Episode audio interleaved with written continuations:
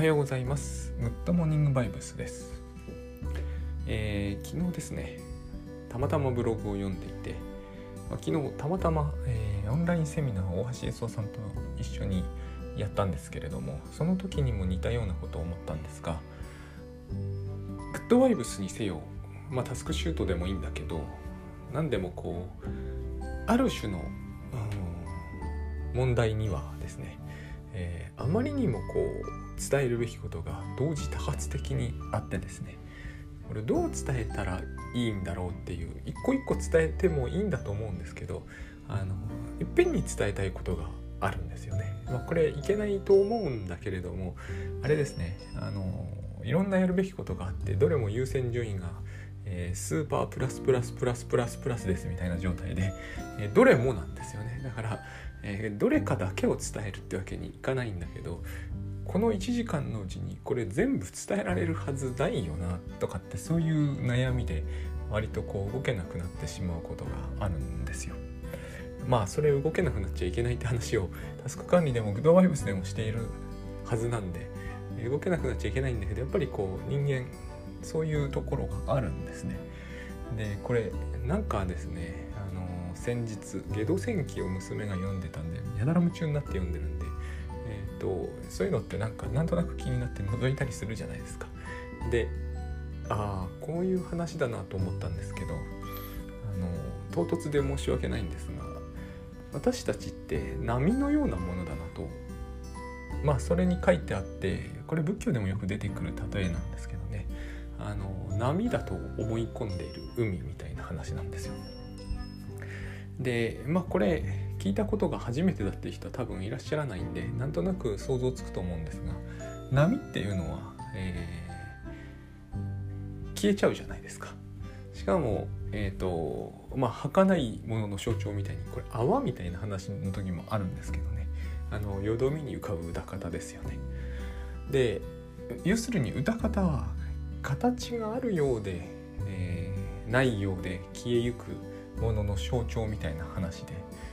まあ仏教的ですよね非常に。でこれは当然バラバラ意識の話をしているわけですよね。波というものがですね消えない消えまいとするとか永遠に自分はこの形であり続けたいとか望むのは意味がないことだというような話をゲド戦記で出てくるわけですけどまあその私たちはそのなぜかですね、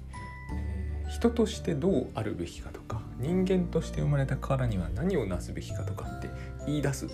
わけですよね。これをあの波がやったらとても変じゃないですか。えー、波としてこう形作った限りには、えー、この辺の岩を破壊してからじゃないと死ねないとか思っても意味ないんですよね。え波は海なんでだけれども僕らはこう海であることは忘れて、え、自分がこう波であるというふうに確信して生き始めるわけですよね。それがイリュージョンということだと思うんだけどあのかっこいい波でありたいとかサーファーの役に立てる波でありたいとか様々ありますけれどもその他のそこら辺の波とは違うちょっとあの光り輝く波でありたいとか意味が全くないですよねこの海であるということを考えてみると。なんだけれどもこの意味の全くないというのはつまりどういうことかというとそんなものは存在しないということだと思うんですけど私たちはそう思わないわけじゃないですか。えーと、人として生まれたからにはという話を、えーこのセミナーの講師なりがしていたりあるいは学校の先生なりがしていたりしてそれがものすごく奇妙な感じとかは受けないんですよ。ということはつまりあのあのかっこいい波のようでありたいと波が思うのと全く同じことをやっていても、えーと、そっちは変だと思うんだけどこっちは変だと思わないんですよね人は。人はつまり自分が海だということは無視して生きているわけで。でここのところであのさっきのですねいろんな話が同時多発的に出てくるわけですよ。いろんな悩みがです自分が波だと思った途端に、えー、ありとあらゆる悩みがこう一斉に発生して全部イリュージョンなんだけど一斉に発生してですねこれをどう伝えるか的な話が、まあ、グッドバイブスとか、まあ、仏教でもそうなんですけど、えー、あるわけですね。だから偶案がいっぱい出てくるんでしょうね、まあ、結局そのゲド戦記で話されてたのそもそもゲド戦記が偶話ですからねでそういうふうに考えた時にまあ3つ出るよなと思ったんですよね3つ、えーと、即座に私たちが、えー、最もイリュージョン的でありながら、うんと、日々絡め取られがちでしかもこう手放しがたい一つが罪悪感というやつなんですよね。まあ、やっぱりこれ全部絡み合っていて罪悪感だけが出てくるわけじゃなくてやっぱり自分が波だと思った途端に出てくるのが罪悪感で他の波が罪悪感を持つべきだという発想まで出てくるんですけどあの罪悪感があるわけです。でなんで罪悪感があるかというと結局それは波として生まれてきたからにはこのまま何事もなく、えー、海に飲まれてしまっては、えー、残念だというそういう気持ちから罪悪感が生まれるわけですよね。俺は何もしないまま、えーと、もうすぐ岸壁にたどり着いちゃうみたいなそういう発想ですよね。そうするとあの達成感というものがこの罪悪感とはいつも大体セットになっていてあのだから絡んでるわけですよね達成感も最上級だと僕は思うんですよイリュージョンの中では一番こう私たちが人として生まれたからには、時間を無駄にしていてはいけないとか雑務ばっかり押し付けられていてはいけないとかそういう発想になってくるわけじゃないですかそれはつまり、雑務ばっかりやっているような波であってはならずこうもうちょっとこうサーファーの役に立つ波でなきゃいけないというその他の波との比較っていうものがあるわけですよね。これも自分が海であるということは無視した瞬間に、えー、必ず出てこなければならなくなる感覚でこれを私たちは全くこの話を、えー、自分が語る時にはむしろこれを、えー、逆のことを言ってくるやつは頭がおかしくしか見えないわけです。ちなみにあのこの自分は海であるというふうなことに間違って思い至った波のことを心理学ではですね宗教コンプレックスと呼ぶんですよ。ゴッドコンプレックスって言い方もあるんですけど要するに病気だとみなされるんですよね。グッドバイブスで言うような一つ意識とか言ってるやつはえ、ー、となんかこうコンサータでも飲ませようみたいなそういう発想は現にアメリカにはあるんですよ。えっ、ー、と治療の対象になっちゃうわけですね。あの一つ意識に目覚めてはいけないわけですよ。人は個体であるからねそれがもう常識であり正常であり、えー、正気だということが確定してしまうとそういう話になるわけです。まあ、海は同時に波で波は同時に海だっていうのはですね、まあ、いけないわけですよ。波海というのは波の集合でしかないというそういう視点からすればですけど。で、えー、この他の波と比較するとか、えー、他の波と比較して自分はちっともこういいことができていない波だとかそうかいうふうに考えてみるとここら辺にいる波も全部同罪だとかつまり罪なわけですよね。ことにことと次第によってはその罪を犯しておきながら反省もしないみたいなこれがあの例の「反省させると犯罪者になります」という岡本さんの本のタイトルにもあるような話につながってくるんですけどこういう話が出た時には一斉にこの問題が実は背景にあって、えー、たった一つのイリュージョンを本当手放せば全部消えるんですけどつまり自分は実は海なんですということに思い出せばですねあの全部この問題は 消えるんだけど、えー、これを例えばタスクシュートのセミナーとかでお話しするわけにはいかないのであの雑務ばかり私が引き受けなければならないんですとか、えー、私はあのいろんな上司にダメ出しをされて実際ダメなあの社員なんですけれどもあの今すごくこう例えば狭心症かなんかで苦しんでるんだけどここで逃げ出すのはあのまあ廃廃残者なんじゃないでしょうかと。そういう罪悪感に苛まれておりますっていう話もあったりするとタスクシュート的にですねこう自分を海だということを思い出しましょうと言ってもダメなので、まあ、グッドバイオス的にもそれだけ言って伝わるとは思えませんけれども要するにですねこう例えば比較をしないとか比較をしないですらグッドバイブスではスムーズだけれどもタスクシュートとなるとスムーズではないですよね。あのタスク管理の話をしていて他の人と比較するのはやめましょうという話をしてもですねあの比較をしているという自覚自体が乏しいケースも多々あります。まあ、比較してるに決まってるんですけどね自分はダメな社員だってすでに比較してるし、え、ここで逃げ出すのはあの甘えだというのも完全に比較をしているので比較してるんですけれども比較してるということになかなかこう自覚的でない場合は結局こうじゃあセクションいっぱいにする時間の組み方やめましょうとか、早く眠れるようにする終了予定時刻や就寝予定時刻を1時間早めましょうとかそういう話にどんどんなっていくわけですよね。でもこの話はさすがにこうちょっと虚しいっちゃ虚しい感じもするわけです。減るはずがないですからねそう思っただけでは。そうしようと心がけただけではですね自分のタスクというのは減らない何よりもえー、誰の目にも明らかなわけですよね。あのタスクを減らすんじゃなくて、えー、すぐに寝るなり入院するなり強制的に、休養を取るなりしなければいけないわけですよ。でそのような発想というのは一つの価値観なので、えー、もちろんこう医者が強制的にそれを言ってあの出社してはいけませんという紙でも発行すればそれはそれでいいんですけれどもそうじゃない場合にはですねえー、結局ここは価値観の話になってしまうんで奥さんは何と言うかとか、えー、旦那さんは何と言うかとか親はどう言うか、え、上司はどう言うかとか同僚はどう思うかとか結局こう比較の話にだんだんなっていってしまうんですよね。同僚は同じ状態だったけれども、え見事仕事をやり遂げたとかそういう余計なエピソードが入ってくるわけですね。あのあっちの波はあの形のまま頑張ったが俺はここで崩れてしまいそうだとかそういう話じゃないですか。あの意味のないことを喋ってるんだけどすごく意味があるように、えー、多分あのある視点を取れば見えてしまう。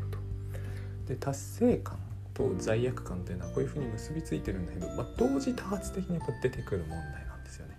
どっちかだけってことはめったにない気がするんです。でえっ、ー、と罪でしょ？罪と達成感、まあ、この2つだけでもかなり十分な気がえーと、するんですけれどもねあのもう一つがですね、えー、これも同じなんですよ。やっぱ同じなことを別方向で喋ろうとするから自分の中で無理な無理が出てくるんですけど本当のことを僕たちは知らないってやつですよね。今ここでもいいんですが同じなんですよねやっぱりね。えー、私たちは海であるということを忘れて波であるという風なイリュージョンを持つとですね波としての達成感を欲しがるし達成できない罪悪感を持ち持ってしまうしそしてこう本当のことが分かってるような気がするんですよね。一斉にこう他の波を見渡してあのまあいろいろ分析を始めてこういう形でこういう方向を向いていてこういうふうに進んでいくと、えー、未来はこうなるだろうと。で形もみんな似たり寄ったりですからあの波というのはリズムですからね。だけど波波形のパターン通りの波って実は一個もないじゃないですか。だけれども私たちはこうそういうものがあるように思う。え形のいい波がいい思いをし、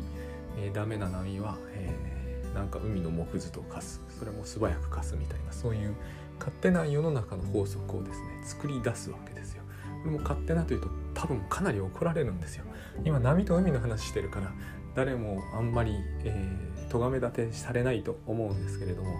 これが人だということになると途端にものすごく僕は怒られると思うんですよね。世の中では差別を受けてひどい目に遭ってる人も現にいるとの現にが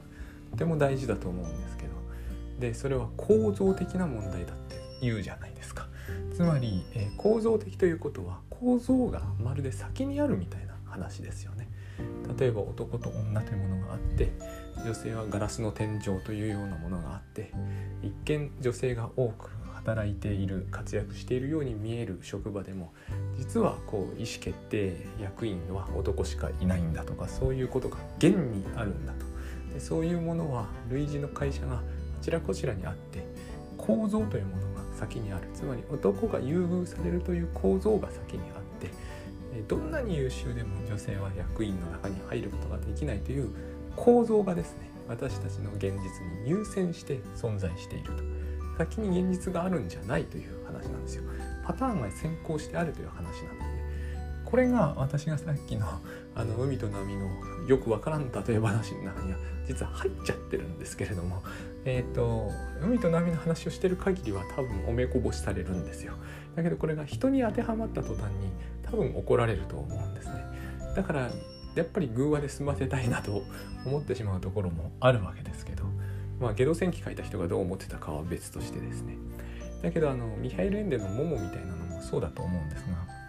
やっぱり偶話にしておく限りはですねあそうだなって人はすぐ思ってくれる部分があると思うんですね。だけどあれを現実の話とした途端にやっぱりこう、え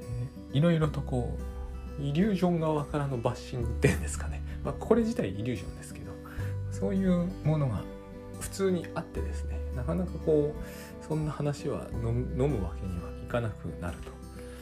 本当のことは何も知らないというのは当然私たちが構造というものに苦しめられてるかどうか本当のところは分かってないという話に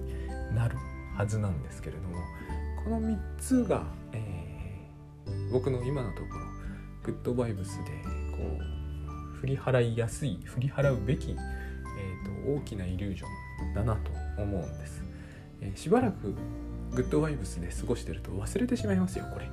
あの罪悪感なんて今更ですね人に持ったり持たせたりと自分が持ったり人に持たせたりとか一番論外な感じのイリュージョンなんですけどこれはでも仕事場ではですね一番多く実は見受けられるイリュージョンかもしれない、えー、自分が、えー、達成できていない。つまり未達のことが多すぎる。で期待に応えられていないという理由で自分が罪な罪のある存在だ罪悪な存在だとみなして自分を罰しにかかるんですね。まあ、えー、これだけで説明するのは多分いけないことなんだと思うんですけどこれが抑うつ的な心理を生むのは間違いないので、えーと、まずこのイリュージョンをその状況の過酷さとは関係なくですね状況が過酷になってしまったらこの種の罪悪感を持つのはしょうがないってことになったら、えーと意味がないですよね。だからえー、どれどどういう職場での例えば残業が100時間を超えてますみたいなことがあったとしてもそれはやっぱり緊急避難的に、えー、と休むべきですけど、えー、罪悪感を持たないということによって多分抑うつというものは相当あの予防できるまあこれ予防的な話になりましたけどあの予防できると思うので罪悪感を持たないというのはすごい大事なことだと思うんです。でこの話は必ず未達って話とつまり会社でのプロジェクトがまず未達のものが多すぎるとか自分の仕事が遅すぎるとか容量が悪すぎるって言うんだけどその先に必ずあるのは、えーと、人として、えー、達成したいあの最低限こういうことは達成して、えー、その他大勢のまま埋没したくないというのがどっかに絶対つながってると思うんですそうでないならば、えー、休んでしまって会社の人たちみんなにこうしょうがないやつだと思われても何ら問題ないはずなのでさっきのあの波と海の話を思い出していただきたいんですね。他の波にお前の形は悪いとか言われても全然問題ないじゃないですか。海なんだから。同じ。こういう視点に入ればこの問題って実は最初から存在しないんですよ。だけどもまあそういう視点に入らないので、えー、しょうがないのでっていうのは変だけれども、そうするとあなたは何を失うんですかとかこう倉園慶三さんがですね一つ一つ丁寧に聞いてくれるわけですよ。つまり波が波だというイリュージョンを持ったままで、えーと、本当にそれで困るんですかとか一つ一つ丁寧に聞いていくんですよ。でもこれはすごくこう何て言うんだかな、えー、踏破するべき距離が長いんですね。実はこれはいや実はあなたは海なんですっていうことに気づいてもらえれば一発で解消されるんです。ねけけれどもそこは、えーそれを言われると,、えーと、皆さんのこう宗教は嫌いだという気持ちによって拒否されるので、えーと、本当にそっちの波の方が美しいんでしょうかとかそういう話から入っていくしかないんですね。でそういうところでも喫緊にどこから手をつけるべきかと思った時に昨日の、えー、ブログ読んだり、えー、セミナーしてみたりして一番思ったのはやっぱりこの罪悪感を何とかするということだなと。これすらもですねタスクシュート的なタスク管理的なセミナーではダイレクトに言うのは難しいケースが多い。たまにダイレクトに言えます。あのその上司への罪悪感はいらないですっていうのは言ってもいいケースはあると思うんだけど明らかにその罪悪感が問題なんだけどそう直接言うのも、え文脈上おかしいっていう場合はもうさらにこう違うアプローチをですね考えなければいけない。でもやっぱり早い段階でです罪悪感というもの罪悪感は絶対こう罰をしたいっていうのに結びつくんでただ罪悪感を取り除こうと思ったらやっぱりこうその人の、えーと、達成されていない人として、えー、私は何も成し遂げていないというこのそして人として何も成し遂げていないやつは結局バカだというですね。そうは人は思ってるでしょって言われるといやそんなことは思ってないって言うんですけれどもそういう視点がどうしてもですねつきまとうんですよやっぱりこう私は波以外の何者でもないっていう発想からくるとそれが入ってきちゃうんだと思うんですよね。それでその罪悪感を手放しましょうという話は必ずこう同時に、えー、達成感というものにこだわるのはやめましょうという話になる。これが特に現代人には強い恐怖感があるんですよ。だから海と波の話をしなきゃなんなくなるんです、えー、ハリウッドのなんとか賞を取っても、えー、倉野さんがよく出す事例で言うと,、えーと、今日本で活躍している女性100人とかの写真に載っても、えーと、実際にはそれでは何も達成されるわけではないんだという話は信じてもらえない、え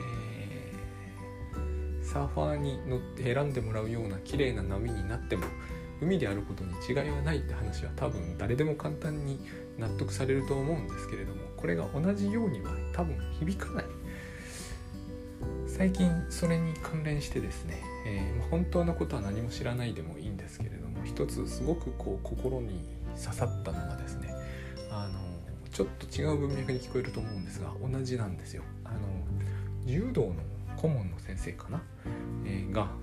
えーと子供にまあ、柔道部でしょうね。部員にひどいこう体罰を与えて多分柔道の技とかをかけたんですよ。はっきり言って、まあ、これもそのワイドショーでも言ってましたけどこれももう今言っちゃいけないことなんだと思うんですがはっきり言ってこの種のことは私の、小学校高学年の頃頻発してました。はっきり言って。えー、っとこのあのだってそういうことを自慢する先生いましたもん。あの首絞めてですね。あの締め落としてやるんだっていう話してましたもんあの話聞かないやつらはってでも倉田さんのお話を聞くと10年前に比べるとすでに私たちの時代はそれをバンバンやってるとですね、えー、問題視されてましたしやっぱバンバンやる人は減ってたけど昔はさらにバンバンやってもなんか全然問題にもなんなかったような時代だったと思うんですね。で今やると、まあ、完全にこうなんかなんとかスクランブルとかで、えーと、大々的に取り上げられて30分その話を延々されるという時代なんだけれども、えーと、その中でやっぱりあったんですよ。その顧問の先生は。前々からそういうことを繰り返していたと。えー、訓告処分も受けたことがあるのかな。なんかそういう話があってえっ、ー、と反省の色が全く見えない。って話になってるんですよ。でみんなとても怒っていてそうなんですよ。でもこのこのこう大きなイリュージョンにね大きな問題がやっぱりあるんですよね、まあ、減ってるんだからこの流れの中できっと減っていくと思うんですけれども要は反省するはずないんですよ。このことを私たちは、えーと、ついつい忘れる、えー、私たち誰一人としてそのスクランブルの人たち自身がそうなのにもうその点をスルーしてしまう。つまり怒ってるわけじゃない。で怒ってる人は誰一人として、えー、自分は、えー、怒りがちな人間だとは思ってないですし、えー、怒るということが好きだっていうわけでもないわけですよ。あのみんなこう思ってるはずです。怒らせる人が悪いと絶対そう思うじゃないですか。えー、この反省しない共有の話を聞いていやこれはもう本当にひどいとみんなが思うわけですよね。えー、この教諭のこの訓告を何度も無視して子供を締め落として楽しんでるこいつが私を怒らせるからこういうことをみんなで怒って喋ってるんだって思ってるじゃないですか。誰も怒ってること自体を反省はしないと思うんですね。この教諭絶対同じように思ってるはずですよ、えー、この首を絞めて落とされた生徒はですねすげえ悪いやつなんですよ。きっとその人にとっては。何をしたのか知りませんけれども。だから、えーと、好きでそういうあの柔道の技をかけたわけじゃなくてあの怒らせるから自分は怒りたくないのに怒らせられるからえ、ー、とやむを得ず落とした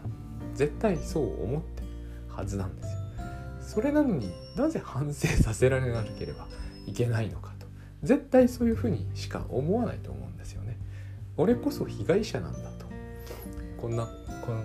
教育のためにですね必ずしもやらなくてもいいのに他の先生とかが怒りも怒んないから自分がですねえ、ー、とまあそういう表現あるんですよね。ダーティーワークって言うんですね。汚れ役を買って、えー、首を絞めて落としたのになぜそれでこう俺が責められるのかと悪いのは生徒じゃないかと思ってると思うんですね。でこれ柔道で締め技でこの程度のことを思わないはずがないと思うそのやっぱり反省させると犯罪者になります。の場合には。人を殺人した人もみんな同じロジックを持ってるからなんですよ。殺しても人はそう思うあいつが俺に、えー、殺させるようなことをしでかすからいけない。だから俺はあの嫌だったのに殺してしまって、えー、こんな牢屋にまで入れられて俺こそ被害者なんだと本音を言えば書くんですよ。そういうふうに。みんなそうなんだっていうふうにその、え岡本さんは書いてたんですね。私絶対そうだと思うんですよ。それ以外考えられないと思うんですよね。殺しても本当に申し訳なかったとは思ってないんですよ。これを思わなきゃいけないってみんな言うわけじゃないですか。でやっぱり同じようにですねそこに罪を見るわけじゃないですか。だから、えー、まあ、犯罪ですからね。しょうがない面もあるとはいえ結局この柔道の顧問の先生にも罪を見るわけですよね。だから罰さなければいけない。考える。ここに、えーと、絶対に確実に出てくることがあると思うんですよね。分離なんですよ。この柔道の先生のようなこの人はとても私には理解できない。言ってましたからね。スクランブルで。やっぱり。そうだろうなと思うんですよね。あの人は私とは全然違う人間なんだと。だからロジックが変わるわけですよね。私がこの人に怒るのは私が正常な人だからだけれどもこの人が、え部員の面白がって首を絞めるのは頭のおかしい先生だからだと。でこういう先生っていうのは昔からいたんだと。この点だけは私たちと意見合うんですけどね。昔からいたんですよ確かに。で頭のこういうおかしい人たちは昔からいたなぜこの人たちが、えーと、まだ教師をやっていられるのかっていう理屈なんですよね。完全に何て言うんですかね。人間じゃないんですよね。言ってみれば。ここに僕はすごくあの何て言うんですかね。あの波のイリュージョンってすごいなと思うんですよね、えー、他の波を見て自分と他の波は別なんだっていう意識が強く働くんですよね。そっくりなのにね形がね。同じような人間じゃないですか。あの見た目も何もかも。だけど別なんだっていう意識がある。だから私はこうやっぱり倉園さんが言う通り、えー、同じ波なんだではダメで同じ人間なんだって話通んないじゃないですか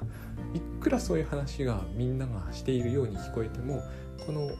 わずかと言っては多分怒られるんでわずかとは言いませんけれども、えーと、顧問が部員を落としたということが起こったという話をもってすでに同じ人間ではなくなってるわけですよね。この視点でこういう感覚である限り殺人犯が同じ人間だと思うのは無理だと思うんですよね。多分でも同じロジックなんですよ。怒る人に罪を着せたいあるいは自分が罪を持つそして罪に対しては罰を与えるっていうこのロジックを持つってことは、えーと、分離がそこにあって同じ波ではないんですだからあの、こういう話に発展させられる、えー、ところまで行くのは困難かもしれないんですが同じ海じゃないとダメなんですね。同じ海だということになったらあの2つあるわけじゃないのでここが海と波の場合はあからさまにつながってるからすごく簡単なんだけど、えーと、私とその顧問の先生や私とその、えー、受刑者の人とはどこかにつながりがあるということがそこまで自明でないので、えーと分離になりやすいんですよ。でここまでだとうんとずっと同じ話をただしてるだけなんですけれどもこの3つのイリュージョンを一発で取り去るのはさっきも申しましたがつまり罪というのと人として、えー、結局人としてどう生きるかなんですよこれは。それがイリュージョンなんですよ完全に。波としてどう生きるかというのがイリュージョンであるおおそらくこれがイリュージョンなんですよね。で本当のことを知っているというその分離する時などというのはそういう確信を持ってますよね。この顧問の先生は先生をやるべきでない。明らかに本当のことを知っているという人のあの発想だと思うんですよね。でこれを一発で取り去ることはできるんだけれども、えー、その感覚は持ちにくい。で私がその昨日セミナーをやっている最中に考えたのはなぜなんだろうってことなぜ人はこの、えー、自分が波だというイリュージョンを持ちやすい生き物として生まれてるんだろうということを大橋さんとのセミナー中に考えたんですよ。考えたというかそういう疑問がどうしてもよあの拭えなくなったんですね。でブログをその後知人の読んでみてもそのことがやっぱりあのこびりついたんで考えてるんですけれども一つには、まあ、これはあのもう本当に倉園さんがおっしゃってるというよりはもうただ僕がなんとなくジャストアイデアで考えついたことなんですけど一つには、えーと、このイリュージョンを持つのがそれこそ人として私がやるべきことなのかもしれないと思いました、えー、イリュージョンまみれになるんですよね人って。あの私は涙イリュージョンが多分他の生物に比べてもとびきり強いと思うんです。このイリュージョンをとことんえっ、ー、と何て言うんですかね、えー、味わうことでこれを通じて一つ意識に一つ意識というのはつまりさっきのロジックで言うと海だということなんですけど海だということを思い出すという、えーと、このですね何て言うんですか一種の剣謀みたいな、えー、記憶喪失のようなものを味わい尽くすというのが人間というものがやるやることなのかなとなんとなく思いました。昨日ですね。あの他の生物は多分もっとはるかに一つ意識の中で生きてると思うんですよ。イリュージョンを、えー、これほど人ほど見るにはやっぱり脳が小さすぎるんですね。猿とかすごい微妙な生物もいますけどね。明らかにイリュージョンを操っている生物もチンパンジークラスには結構いるんで。だけどえー、時々お話しする昆虫クラスにはほぼ全くいないですね。絶対無理だろうなと思うんですよね。幸せなことに。そう幸せなんですよね。だってどう考えたって海と波で言うと海であると知ってる方が幸せに決まってますからね。波であるイリュージョン何ら幸せを生み出さないですよね。でもこれが、えー、私たち人間が、えー、楽しむもの楽しむというのはあの優越の優ですね。立身弁つけるやつ。あのイリュージョンを楽しむという生き物なんだなっていう気がするんですよ。だからこの三大イリュージョンにこんなにこうですねえっ、ー、と血眼になるんですよね。人として何を達成するべきかということと達成していないやつは地獄に落とせという あの罪悪と罰のイリュージョンと、えー、私は世界の何もかもの構造を構造をですね知り尽くしているというこの三大イリュージョンがですね好きですよね。明らかに。好きだと思うんですよ。でこれを疑うやつは、と、宗教コンプレックスというものがあるので、え、コンサーター何を飲ませて治療をしなければならないという人たちすら医者ですからねそういうことを言うのは、え、アメリカ人ですけれどもいますから。ヨーロッパにもあるんですけどねそういう考え方が。つまり、えーと波なんですよね。波として生きるイリュージョン。海だというふうに言い出した人は、えーと、病気であると。いうぐらいにこの波のイリュージョンというのは私たちに一種の確信を与えるし多分好きなんだと思うんですよ。あのサーファーに選ばれる波でありたいとか、えーと、台風の写真の時に写真に載るじゃないですか。ある種の波を。こんな波が来ました。写真に載りたいと。写真に載りたい人いっぱいいますよね。アメリカでは、えーと、とにかく殺人でもいいから写真に載りたいという人がいっぱいいるので、えーと、警察はその、えーと、いろいろと有名人の警護とか超大変なわけですよ。あの有名人殺せば写真に載れますからね。写真に載りたい。つまり特別であるという。で特別でないものは罪であるというイリュージョンですね。結局これはそういうことだと思うんですよね。あの特別でないもの。他にもいろいろありあるとは思うんですけどでも特別でないものというのがすごくやっぱりピックアップされる気がします。で、えー、だからこそこう自分でない自分のようでない自分の仲間ではないものに、えー、を罰したくなるという。これはすごくあれですよ。あの年々マシになっている気がします。正しさでやっぱり同じなんですよね。達成本当のことを知っている。だから正しいということ。そしてこう罪を持ってるものを罰したいということ。罪を持ってるものというのはあの何かを奪ったという意味なので。で奪うということはですね、えー、それが何て言うんですかね。奪われうるものだという考え方に基づいてますから。例えばあの人は私の時間を奪ったって言うじゃないですか。でそれは罪なんですよ。だからその人は罰されなければ気が済まないという話になるんですよね。それは、えー、自分が究極的にはですけど、えー、いつか消える波であるという信念がない限りありえない発想ですよね。自分が海だったら消えてなくなったりしないんで、えー、消えてなくならないということあの時間奪われて困ることは何もないわけですよ。別に波としての形が消えたってそのことを、えー、そのことによって失われることは何もないのであのゲート戦記のハイタカじゃないなハイタカじゃないな誰かそういうセリフがあるんですよね。永久に行きたいと思ったらこの海を永遠に止めなければいけないみたいなセリフがあるんですよ。そういうわけにはいかないですよね。自分が死にたくないからといって世界を停止させるみたいな。だからイリュージョンなんですよねこれは完全に。なんですけれどもまあこの話の中ではイリュージョンが実は、え、私たちにとってとてもこう魅力的に映るのでだから私たちは結局イリュージョンを味わい尽くしてで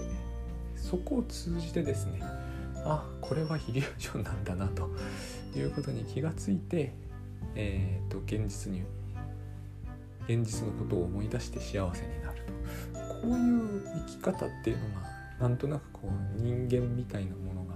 えー、やらされてる生き方だなというやらされてるっていうのもどうかと思うんですけどね。なぜならイリュージョンなので本当はやっぱりないものですからね。本当はないものというのはそうですね。やっぱり VR みたいなもの一番いいと思うんですけど VR で、えー、苦しんでいると思っていたけれども撮ってみれば実はなんてことないというその VR が大好きっていう生き物が私たちなんだろうかなというふうにちょっと昨日、えー、まああの思い悩んだというのか考え込ませられたというわけですね。